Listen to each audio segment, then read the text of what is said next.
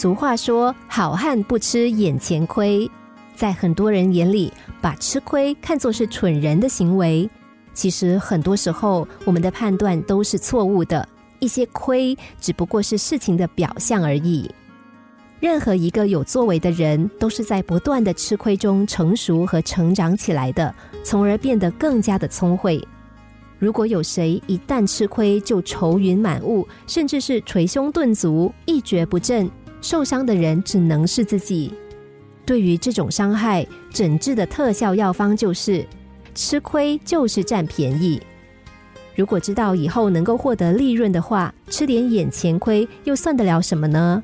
换句话说，我们不该只顾眼前，必须要顾全大局。话虽然这么说，做起来却是相当不容易的。日本骑士达公司，它的经营理念就是吃亏就是占便宜，所以情愿选择吃亏。对于以利益为目标的企业来说，这种经营理念实在是令人难以置信。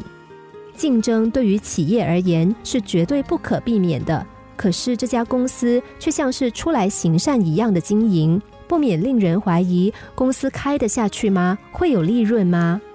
实际上，骑士达公司却快速成长，成为年营业额两千亿日元的公司。那些好听的经营理念成了公司的发展商机。企业最怕赔钱，吃亏的生意是不做的。而骑士达公司把这些没有人愿意做的生意承接下来，反而没有了竞争对手，生意自然好。社长铃木清一先生的良心经营，为社会提供了物品，也为自己带来财富。许多公司不愿意遭受损失。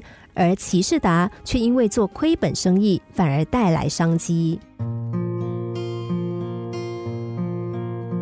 吃亏是一种境界，是一种自律和大度。德不高者不甘吃亏，心不诚者不愿吃亏，品不正者不肯吃亏，行不端者不能吃亏。心灵小故事。星期一至五晚上九点四十分首播，十一点四十分重播。重温 Podcast，上网 U F M 一零零三 t S G。